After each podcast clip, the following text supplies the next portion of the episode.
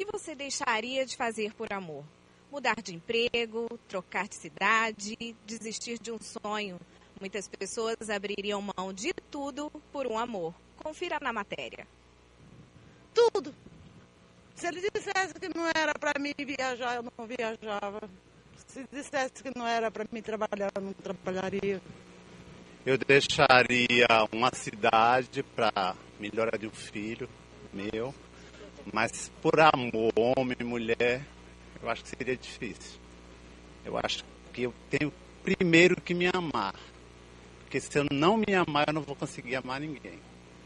Na verdade, eu deixei a minha vida, né? De viver a minha vida para viver a vida do meu esposo, que depois de uma queda de futebol ficou tetraplégico. Mudar de cidade.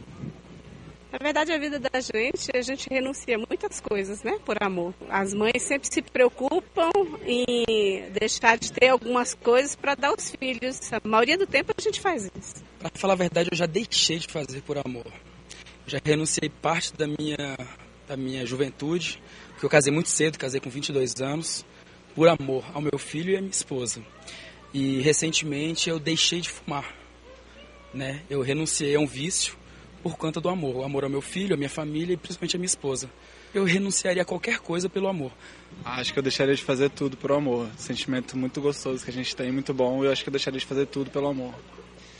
Ah, eu deixaria de fazer uma série de coisas. É, é eu acho que o amor hoje está em primeiro lugar, principalmente o amor de família, né?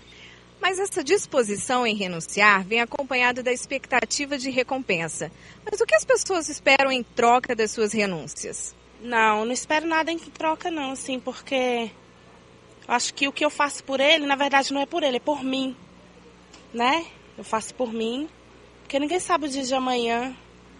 E a nossa recompensa só vem de Deus.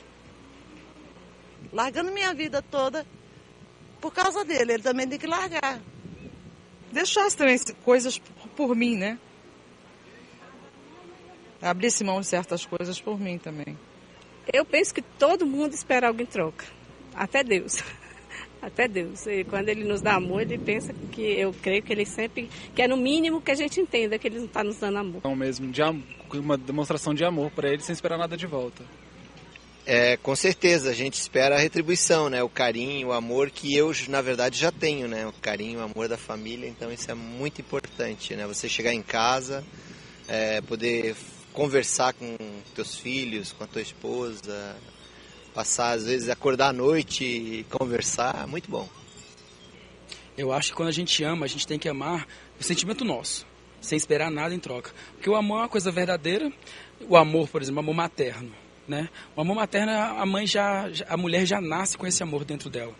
Entendeu? Então eu acho que tem alguns amores que a pessoa ama sem esperar nada em troca. Tem muitos filhos, né, que a partir de alguma idade, a partir de algum momento na vida, é, deixam, deixam a mãe e o pai de lado, mas a mãe e o pai nunca vão deixar de amá-los. Então eu acho que esse, o amor, quando o amor é verdadeiro, quando a gente ama de verdade, a gente ama sem esperar nada em troca. E você? O que deixaria por uma grande paixão? E esperaria algo em troca? É um negócio ao mesmo tempo muito bom, mas também muito perigoso. Mas amar como Deus amou e estar apaixonado como ele esteve é uma grande aventura, é maravilhoso. Eu falei semana passada, quero repetir, que Deus é uma pessoa e Deus também está apaixonado. Deus está apaixonado por você. Com uma paixão realmente muito intensa, a ponto dele resolver morrer na cruz. Só tinha uma maneira de nos resgatar. Era Deus aplicando a sua lei nele mesmo. E ele só fez isso por causa do seu grande amor da sua paixão. Hoje nós vamos pensar no tema renúncia incompreensível. Nós vimos ali na reportagem o que as pessoas renunciariam pelo amor. Alguns disseram tudo, não é? Tudo. o que você renunciaria? O que é que Deus renunciou por conta do amor que Ele tem por você, por mim? O que foi que realmente Deus renunciou? Vamos pensar um pouco sobre as renúncias que Deus praticou por minha causa, por sua causa. Primeira coisa que Jesus renunciou foi a sua condição de Deus, sua condição divina.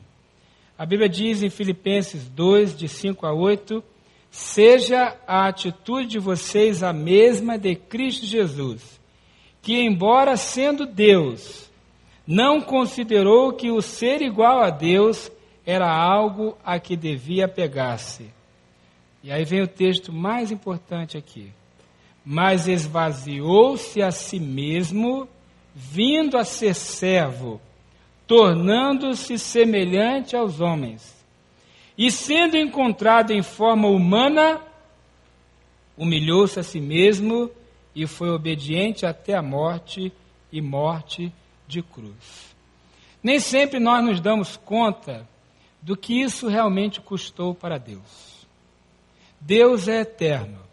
Deus está na eternidade. Ele não está preso a nada. Ele não está preso ao tempo, ele não está preso ao espaço. Deus estava na sua glória completa. E aí Deus se esvazia de si mesmo, da sua glória, e ele entra na história. Sabe o que aconteceu quando Deus fez isso, quando Jesus fez isso? Ele mudou a si mesmo para sempre. Quando Deus saiu da eternidade e entrou na história, ele mudou a si próprio para sempre. Ele mudou a sua própria história. Ele se limitou de uma maneira que nós não conseguimos e nem nunca conseguiremos compreender totalmente. O que Jesus fez ao deixar a sua glória e se tornar como um de nós, nós não podemos compreender. Mas neste universo tão grande, tão complexo, o fato de que o próprio Deus se tornou homem, se tornou carne para se identificar conosco, faz com que a história humana seja realmente especial. Por maior que seja o universo, eu gosto muito de astronomia e eu estudo bastante sobre isso. Eu vejo as distâncias, elas são tão incompreensíveis para nós, são tão grandes. Nós estamos vendo a luz das estrelas que já morreram. Elas levam tanto tempo, a luz leva tanto tempo para chegar aqui, que quando chega, milhões, bilhões de anos depois, aquela estrela já não existe mais. Este é o tamanho do universo. Mas esse Deus que criou isso tudo, ele se esvaziou de si próprio. Ele se limitou. Só é possível fazer isso quem ama muito, quem ama demais. Então, primeira coisa, Deus renunciou a sua própria condição de Deus, do ponto de vista absoluto. Jesus nunca deixou de ser Deus, mas ele renunciou a toda a glória e poder e majestade que ele tinha. Também Jesus abriu mão na sua humanidade de uma família ou da possibilidade de constituir uma família. A Bíblia fala em Mateus 12 que ele pergunta, ele fala assim: quem é minha mãe? Quem são meus irmãos? E olha para as pessoas e diz: Aqui estão os meus irmãos, minha mãe. Nós temos que compreender que na humanidade de Jesus ele tinha as mesmas carências que nós, as mesmas necessidades. E ele abriu mão de algo tão essencial que cada um de nós tem, que é a necessidade de ter uma família de ter uma casa, de ter um lar, de construir uma história. E, pastor, que coisa estranha, né? Mas eu quero dizer para você que Jesus era uma pessoa normal. E certamente que na sua humanidade ele teve desejo de ter uma vida humana normal também. Mas ele renunciou a isso. A Bíblia diz que ele em tudo foi semelhante a nós, só não pecou. Em tudo. Então ele tinha desejos, necessidades, sonhos, projetos. mas ele abriu mão disso tudo para construir a história que o pai tinha para ele neste mundo. Ele renunciou à possibilidade de uma vida normal com uma família. Também Jesus, na sua humanidade, ele renunciou à possibilidade de uma vida próspera. Nós lemos na Bíblia que Jesus foi filho de um carpinteiro. A palavra que está lá traduzida por carpinteiro não significa apenas carpinteiro, mas significa também construtor. Jesus pode bem ter sido de uma família de construtores, ter um negócio, uma profissão, alguma coisa. Ele renunciou a uma vida próspera, ou a possibilidade de ter uma vida próspera. Ele falou em Mateus 8:20: As raposas têm suas tocas, e as aves do céu têm seus ninhos, mas o filho do homem não tem onde repousar a sua cabeça. Ele abriu mão da estabilidade financeira, da estabilidade econômica, ele abriu mão de uma vida tranquila de uma vida estável por nossa causa. Nem sempre nós nos damos conta do que isso representou no coração de Jesus, na sua humanidade, mas foram renúncias. Eu sei que talvez alguns aqui é a primeira vez que pensaram nisso, né? É meio estranho pensar em Jesus assim, né? Nós lembramos de Jesus dos filmes, lembramos de Jesus de algumas literaturas, mas quando você olha nos evangelhos, que Jesus chorou, que Jesus se emocionou, que Jesus teve sentimentos, como eu e você, nós temos que compreender o tamanho, a dimensão da renúncia, ou das renúncias que ele praticou. Aliás, irmãos, pensem comigo aqui: seriam verdadeiras renúncias se não custasse alguma coisa? Seriam renúncias que eu e você podemos compreender e nos identificar com elas, se não fossem renúncias como nós sentimos, como nós percebemos? É claro que foram. Jesus renunciou. E olha, sabe qual foi a coisa que Jesus mais renunciou? Ele renunciou à possibilidade de uma vida longa. Ele morreu jovem, com 33 anos renunciou a uma vida longa. Ele resolveu morrer. Jesus estava na cruz, teve sede, e deram para ele vinagre. Ele colocou aquele vinagre na boca e ele exclamou: Está consumado. Ele morreu ali.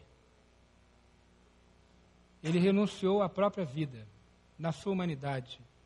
Eu não sei se você já esteve próximo da morte. Você já esteve próximo da morte? Já esteve doente, próximo da morte? Já teve o cano de uma arma na sua cabeça? Eu já estive próximo da morte. Não é uma sensação agradável, não. Jesus esteve próximo, tão próximo, e ele percebeu a morte de uma maneira tão intensa que ele suou e o seu suor se tornaram em gotas de sangue, porque ele percebeu o horror da morte de uma, de uma maneira que poucos perceberam. E mais ainda, porque ele percebeu que espiritualmente ele não ia enfrentar apenas a dor física da morte, mas ele ia enfrentar a dor espiritual da morte, porque toda a carga da morte, do pecado, do mal da humanidade estariam sobre ele naquele momento. A Bíblia diz que ele se fez maldito para nos libertar. Então foram renúncias reais, foram renúncias poderosas, foram renúncias realmente, é, como diz o nosso tema, incompreensíveis. Hoje de manhã participamos da ceia, quando nós lembramos dessa morte, dessa renúncia. Eu quero pensar com você aqui sobre algumas renúncias que nós também precisamos fazer. Sobre como Jesus, o modelo de Jesus, a atitude de Jesus, nos ensina, nos orienta também a nós termos algumas renúncias que vão depois nos dar grandes ganhos, porque a, foram as renúncias de Jesus que trouxeram vida, foram as renúncias de Jesus que trouxeram paz, foram as renúncias de Jesus que trouxeram para a humanidade a possibilidade da vida e vida eterna, da salvação. Então nós também precisamos pensar em algumas renúncias que vão nos trazer ganhos muito maiores depois. Aí você tem o esboço, pode pegar tá, o seu esboço. Nós vamos pensar em algum, algumas renúncias. Renuncie aos seus sonhos pessoais para viver os sonhos de Deus. Todos nós temos sonhos. Temos sonhos familiares, sonhos profissionais, sonhos de prosperidade, sonhos de realizações, sonhos ministeriais e aí vai. Aliás, tudo que existe na vida antes de existir foi um sonho. Tudo que foi construído, todas as escolas, hospitais, casas, famílias, igrejas, antes de existirem, eram sonhos. E nós vivemos assim, nós temos sonhos. E o segredo maior da vida é harmonizar os nossos sonhos com os sonhos de Deus. Encontrar aquele ponto comum em que Deus realiza os sonhos dele em nossas vidas. Então, esse é o grande desafio da vida. Nós podemos trabalhar e construir muito, mas nunca seremos plenamente felizes e realizados a menos que descubramos aquele ponto em que o, nós vivemos os sonhos de Deus. Agora, para que isso aconteça, eu preciso renunciar aos meus próprios sonhos, aos meus sonhos pessoais, que não combinam com os sonhos de Deus para a minha vida. Às vezes são sonhos bonitos, são sonhos lícitos, são sonhos bons. Não estou falando aqui de pecados, mas estou falando de coisas que você tem no seu coração que talvez não sejam aquelas que Deus tem para a sua vida. Tem muita coisa boa, muita coisa maravilhosa que se possa fazer nesse mundo. Mas a vida só tem verdadeiro sentido quando eu descubro o que, que Deus, o que Deus quer para mim e eu vivo isso que Deus tem para mim. Quando eu realmente exercito o que Deus quer para mim. Eu quero fazer é, um exercício aqui com você. Pega os seus bolsos, tem uma parte em branco aqui embaixo, e escreva quem aqui é destro, quem usa a mão direita para escrever. Tá? Vocês que são destros vão botar a caneta na mão esquerda. Quem aqui é canhoto? Vocês que são canhotos, minoria, vão colocar a caneta na mão direita. Agora faça um favor para mim. Escreva o seu nome com a mão trocada aqui. Escreva o seu nome. Com a mão trocada. A mão que não é a sua mão natural. Escreva aí.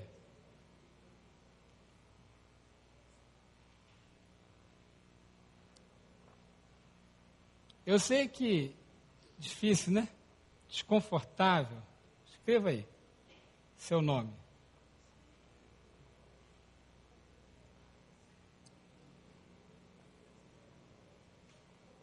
Já terminou?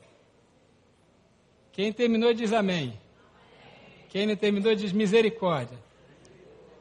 Vamos ter misericórdia.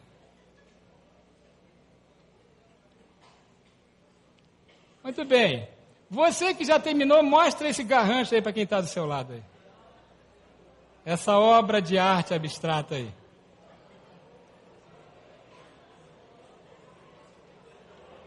Ok. Agora faz o seguinte: troca de mão, coloca na mão que você é acostumado, tá? Os destros ou canhotos aí, e escreva debaixo o seu nome, agora com a sua mão normal. Muito mais rápido, muito melhor e mais confortável, não é? Eu sei que alguns não faz muita diferença com que lê, com que mão que escreve, né? Tem gente que não faz muita diferença.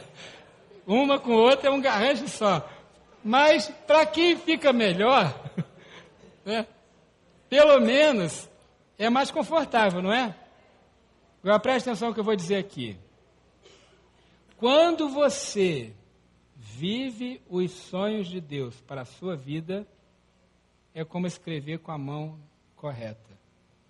É mais rápido, é mais confortável e fica melhor. Quando você tenta viver os seus sonhos, é como escrever com a mão trocada. É mais difícil, é mais devagar, é menos confortável. Então o segredo é viver os sonhos de Deus. Mas viver os sonhos de Deus exige sacrifícios, renúncias. Como Deus fez, para nós também é válido, exige essas mudanças. Agora, como fazer isso, pastor? Como pensar nos sonhos de Deus? Então, a primeira coisa, sonde o seu coração. Escreva aí, sonde o seu coração. A Bíblia fala em Provérbios 4, 23: Acima de tudo, guarde o seu coração, pois dele depende toda a sua vida. Sonde o seu coração e pergunta assim: Senhor, quais são minhas motivações? Por que é que eu quero chegar aonde quero chegar? É por cobiça? Por vaidade? Qual é a minha motivação? Dinheiro, fama, poder, controle, alguma pessoa, conhecimento? Qual é a motivação? Os sonhos de Deus têm motivação correta, motivação pura. Você pode viver sonhos maravilhosos, mas a sua motivação precisa ser correta. A motivação de todo ser humano devia ser a glória de Deus e abençoar pessoas. Por que é que Deus vai fazer você ganhar dinheiro? Apenas para o seu conforto? Não. Para o seu conforto também. Mas é, em primeiro lugar, para a glória de Deus e para abençoar pessoas. Por que, que Deus vai lhe dar grande conhecimento? Sabedoria, conhecimento de muitas coisas, capacidades. Glória de Deus e abençoar pessoas. Por que é que Deus vai lhe dar poder? Capacidade de tomar decisões que influenciam outras pessoas. É para a glória de Deus e para abençoar pessoas. E você vai perceber que ao fazer as coisas para a glória de Deus e para abençoar pessoas, a pessoa mais feliz nesse processo, a mais realizada, vai ser você. Porque a pessoa que é egoísta, ela nunca se sente satisfeita, nunca se sente plena. Sempre falta, sempre algo não está bom. Mas quando fazemos para a glória de Deus e para abençoar pessoas, nós nos realizamos. Então o coração precisa estar com motivações corretas. Qual é a minha motivação? Por que faço o que faço? Ou porque quero atingir tal objetivo? Por que quero chegar em tal lugar? A motivação tem que ser correta. Segunda coisa, conheça os sonhos de Deus. É claro, para viver os sonhos de Deus, eu preciso conhecer esses sonhos. Então, conheça os sonhos de Deus. Jeremias 29, de 1 a 13, tem um texto maravilhoso para você marcar na sua Bíblia. Diz assim: Sou eu que conheço os planos que tenho para vocês, diz o Senhor, planos de fazê-los prosperar e não lhes causar dano. Planos de dar-lhes esperança e um futuro. Então vocês clamarão a mim, virão orar a mim e eu os ouvirei. Vocês me procurarão e me acharão quando me procurarem de todo o coração. Então sonde o seu coração e diga: Senhor, quais são as minhas motivações? E aí pergunte: Deus, Quais são as suas motivações? Quais são os seus planos para a minha vida? A busca dos planos de Deus envolve estudar a Bíblia, ter uma vida de oração, estar no lugar onde Deus fala, onde Deus se revela de maneira mais especial, como é um lugar como esse de culto, em que você está numa comunidade, um lugar próprio, um lugar preparado para isso. Aqui, por exemplo, nesse ambiente, é um ambiente que Deus fala muito ou um pequeno grupo na sua casa, algum lugar onde você esteja em comunhão com outras pessoas, esteja aberto, esteja sintonizado com Deus, e Deus vai falar ao seu coração, na leitura da Bíblia, na oração, na meditação, no meio dos louvores, pela boca dos pregadores, dos professores, e aí você vai diminuir o volume da voz do mundo e aumentar o volume da voz de Deus. Porque quando nós não estamos envolvidos em ouvir a voz de Deus, o diabo aumenta muito o volume do que está lá fora. E você ouve muitas vozes. E elas são ruídos de comunicação e você não ouve bem a voz de Deus. Então eu preciso conhecer os sonhos de Deus. E a pergunta é: você está ouvindo a voz de Deus? Você está ouvindo a voz de Deus? Faz quanto tempo que você não ouve a voz de Deus? Será que algum dia na sua vida você já ouviu a voz de Deus? É perceptível quando Deus fala e quando Deus não fala. Eu sei que é a voz de Deus. Eu sei que Ele fala comigo. Eu sei. É preciso ouvir a voz de Deus. Terceiro lugar, para viver os sonhos de Deus, esteja disposto a ceder. Escreva aí, esteja disposto ou disposta a ceder. Uma vez eu ouvi uma história de um missionário. Ele era missionário em uma ilha lá do Pacífico, daquelas ilhas todas lá. E dentro desta ilha tinha uma tribo e lá não tinha cão nem gato, então o animal de estimação das pessoas era um macaquinho. Todo mundo tinha um macaquinho de estimação. E ele perguntou como é que as pessoas caçavam, pegavam esse macaquinho na floresta. E os nativos disseram: é muito fácil. Nós pegamos uma jarra transparente, colocamos umas pedrinhas coloridas dentro dela, só que a jarra tem uma boca estreita né? De maneira que o macaquinho faz assim com a mão, com a mãozinha, bota a mão lá na cumbuca, segura nas pedras coloridas e tenta puxar. Tenta puxar. Mas ele está com a mão assim agora. Então ele tenta puxar e a mão não sai da cumbuca. A única maneira da mão sair é ele largar as, as pedrinhas coloridas e puxar a mão. Mas ele está com a mãozinha lá assim. Você consegue ver atrás? Assim. E ele puxa e não sai. E ele puxa e não sai. Mas ele está segurando a pedrinha colorida. E ele abre mão da liberdade dele por causa das pedrinhas coloridas. O que eu quero lhe dizer é que se você não abrir mão das pedrinhas coloridas, você não pode viver os sonhos de Deus. Paulo falou em Gálatas 2:20. Fui crucificado com Cristo. Assim, já não sou eu quem vive, mas Cristo vive em mim. A vida que agora vivo no corpo, vivo-a pela fé no Filho de Deus, que me amou e se entregou por mim. Queridos, se você quer viver o sonho de Deus, alguma coisa Deus vai pedir de você. Alguma coisa que Ele sabe que você colocou ou tem o poder de colocar em algum altar. O que é que você coloca no altar no lugar de Deus? Idolatria não é só uma figura de barro. O dinheiro pode ser a idolatria, a carreira pode ser a idolatria, o casamento pode ser a idolatria. Alguma coisa pode, você pode colocar no altar no lugar de Deus. Isso é idolatria. Quando Deus chamava as pessoas, elas deixavam alguma coisa. Quando Jesus chamou os discípulos, eles deixaram suas redes. Quando Jesus chamou a mulher samaritana, ela deixou o seu cântaro. Quando Jesus chamou o cego Bartimeu, ele deixou a sua capa. Eles sempre deixavam alguma coisa. Quando Paulo foi chamado, ele deixou uma carreira brilhante. Alguma coisa é preciso renunciar. É preciso abrir mão de alguma coisa.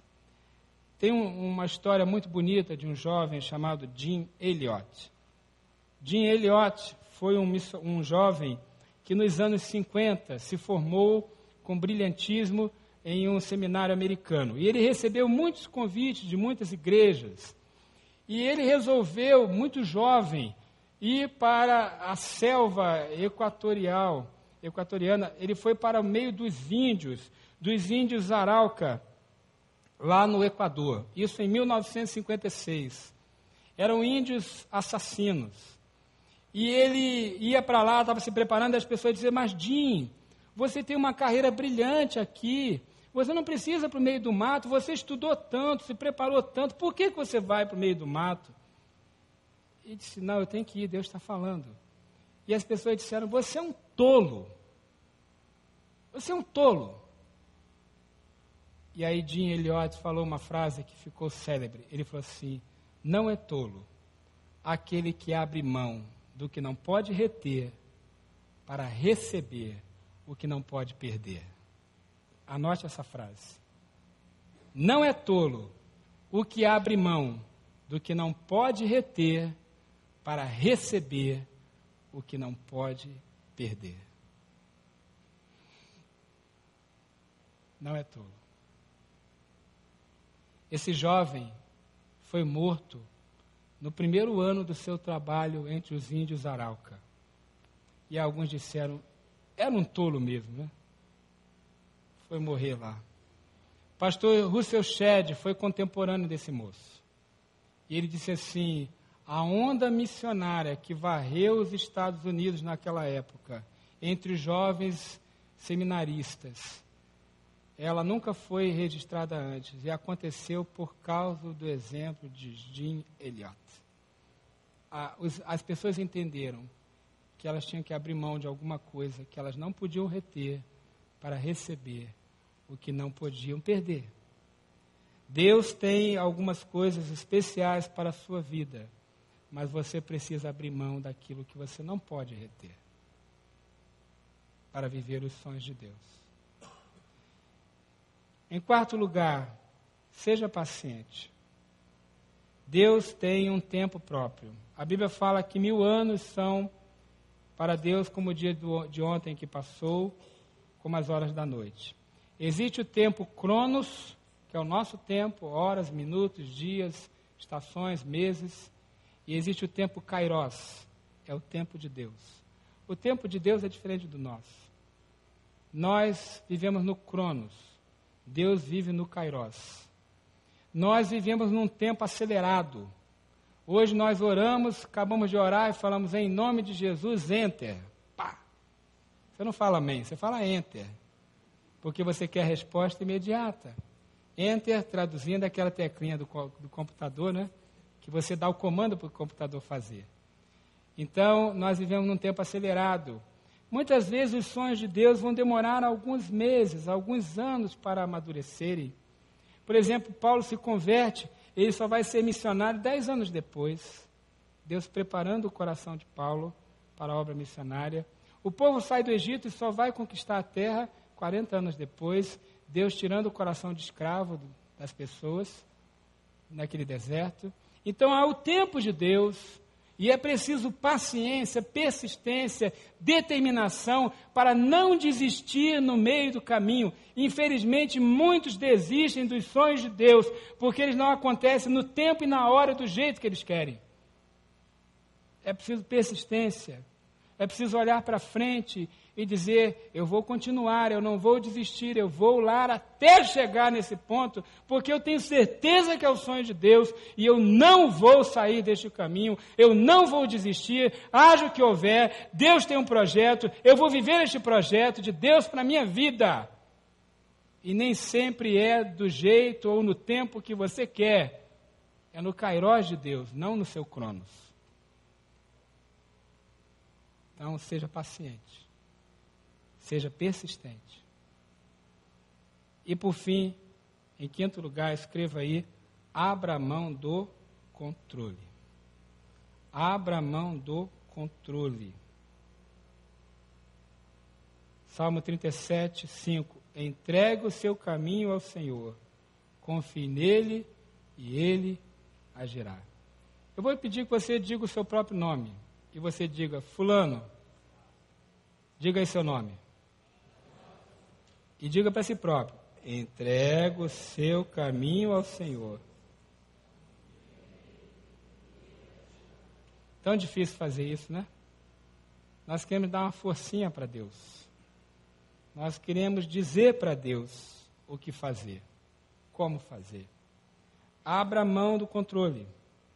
A Bíblia fala que o homem que teve mais fé na história, Abraão, o homem chamado pai da fé, ele quis dar uma forcinha para Deus. Deus falou: Vou te dar um filho, Abraão.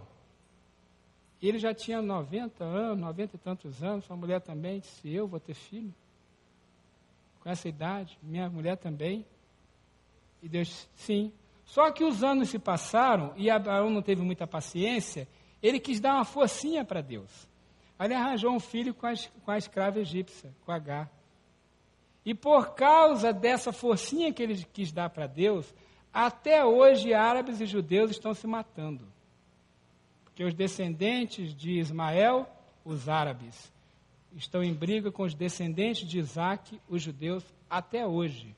Quatro mil anos de briga, quatro mil anos de confusão, porque Abraão quis dar uma forcinha para Deus. Abra mão do controle. Deixa Deus fazer do jeito dele, mesmo que pareça absurdo. Deixa Deus fazer. Meus queridos, quero encerrar dizendo que Deus renunciou tantas coisas por causa da paixão dele por você. Ele abriu mão de tantas coisas. Ele renunciou. Eu não consigo compreender de fato essa renúncia. Só consigo aceitá-la. Entendê-la de fato, não entendo. Mas eu sei que é assim. Eu quero convidar você a olhar para Jesus e fazer o mesmo. Abrir mão, renunciar, deixar Deus tomar o controle, deixar Ele determinar a sua vida, com quem que você vai casar, aonde você vai trabalhar, aonde você vai morar, o que você vai estudar, o que você vai fazer, que negócio você vai fechar. Deixa Deus tomar conta. Pergunte para Ele antes de fazer. Diga, Senhor, é isso mesmo? Devo fazer essa viagem? Devo fechar esse negócio? Devo fazer esse concurso? Devo assumir essa função que me foi oferecida? O que é que eu devo fazer? Pergunta para Deus. E aí, meus queridos, Deus vai falar, Deus vai falar. E você vai poder investir seu tempo, seus talentos e seus tesouros naquilo onde Deus quer que você invista. E aí a vida vai ser muito melhor, você vai saber disso. As coisas vão fluir, vão fluir. Vai ser maravilhoso. Vai ser bom demais. E você poderá dizer, como o apóstolo Paulo, no final da vida, ele diz assim: Combati o bom combate, terminei a corrida, guardei a fé. Agora me está reservada a coroa da justiça, que o Senhor, justo juiz, me dará naquele dia, e não somente a mim, mas também a todos que amam a sua vinda. Então faça as coisas de Deus, no tempo de, de Deus, do jeito de Deus e pelas motivações corretas. Recapitulando, para viver os sonhos de Deus, sonde o seu coração. Conheça os sonhos de Deus. Ceda à vontade de Deus. Espere o tempo de Deus e abra mão do controle. Você já fez isso? Primeiro passo é entregar a vida para Jesus. Sinceramente, verdadeiramente. Dizer, Senhor, até hoje, eu controlei minha vida, mas a partir de agora, eu quero que o Senhor controle. Que o Senhor controle. Controla, Deus, a minha vida. Deixa Jesus controlar a sua vida. Deixa Deus tomar conta da sua vida. Deixe o Senhor tomar conta da sua alma, da sua família, da sua carreira, de tudo que é seu, de tudo que você é. Deixe Ele controlar. O primeiro passo é você se arrepender dos seus pecados e receber Jesus Cristo como seu Salvador. Esse é o primeiro passo, é o primeiro passo da renúncia. É entregar a vida para Jesus. Depois vem as outras coisas, mas o primeiro passo é esse. Eu quero perguntar se há alguém aqui entre nós que ainda não deu esse passo, mas quer fazer isso essa, essa noite. Dar o primeiro passo e dizer: Senhor, eu entrego o controle da minha vida para ti. Eu entrego a minha alma. Eu me arrependo dos meus pecados e recebo Jesus como meu Salvador, porque Ele me amou de tal maneira que Ele resolveu renunciar a tudo e morrer na cruz em meu lugar. Há alguém aqui que quer fazer isso? Eu quero orar por você. Por favor, se você hoje está tomando essa decisão de receber Jesus como seu Salvador, quero orar por você. Levante uma de suas mãos para eu poder enxergá-lo. Tem alguém que está dizendo essa noite, Senhor, eu quero sim entregar a minha vida. Tem alguém? Se tiver, levante uma de suas mãos. Há alguém? Não tenha medo, não tenha vergonha. Se Deus está tocando seu coração, diga, Senhor, eu quero sim. Quero me entregar ao Senhor. Há alguém? Deixe o Espírito de Deus trabalhar na sua vida. Renuncie. E deixe o Espírito de Deus trabalhar. Se Deus está tocando seu coração, não resista. Diga, Deus abençoe. Glória a Deus. Muito bem. Há alguém mais? Diga, eu, eu recebo. A graça de Jesus, o amor de Jesus. Eu creio na sua graça, no seu perdão. Tem alguém? Levante uma de suas mãos. E você, meu querido irmão, minha querida irmã, que já deu esse primeiro passo, mas está faltando dar outros passos essenciais, importantes em sua vida, não deixe de fazer isso. Não resista. Deixa Deus trabalhar. Deixa Ele trabalhar na sua alma. Renuncie que precisa ser renunciado e viva os sonhos de Deus. Eu quero recomendar para você, eu sei que não dá para ver daí, mas tem esse livro aqui, não sei se a câmera pode aproximar bastante. Esse livro aqui é maravilhoso, chama-se O Doador de Sonhos. Tá, o autor é o pastor Bruce Wilkinson, autor de Sete Leis do Aprendizado, Oração de Jabez, Segredos da Vinha. É um livro maravilhoso. Recomendo esse livro para você, O Doador de Sonhos. Leia este livro, da editora Mundo Cristão. É um livro fantástico. Ele vai ajudar você a essa caminhada de sonhos com Deus. Tem um outro livro também do Augusto Cury, chamado Nunca Desiste dos Seus Sonhos. Outro livro fantástico para você ler também. Nunca desista dos seus sonhos. Vamos orar? Fique em pé, por favor. Vamos orar pelos sonhos de Deus para as nossas vidas.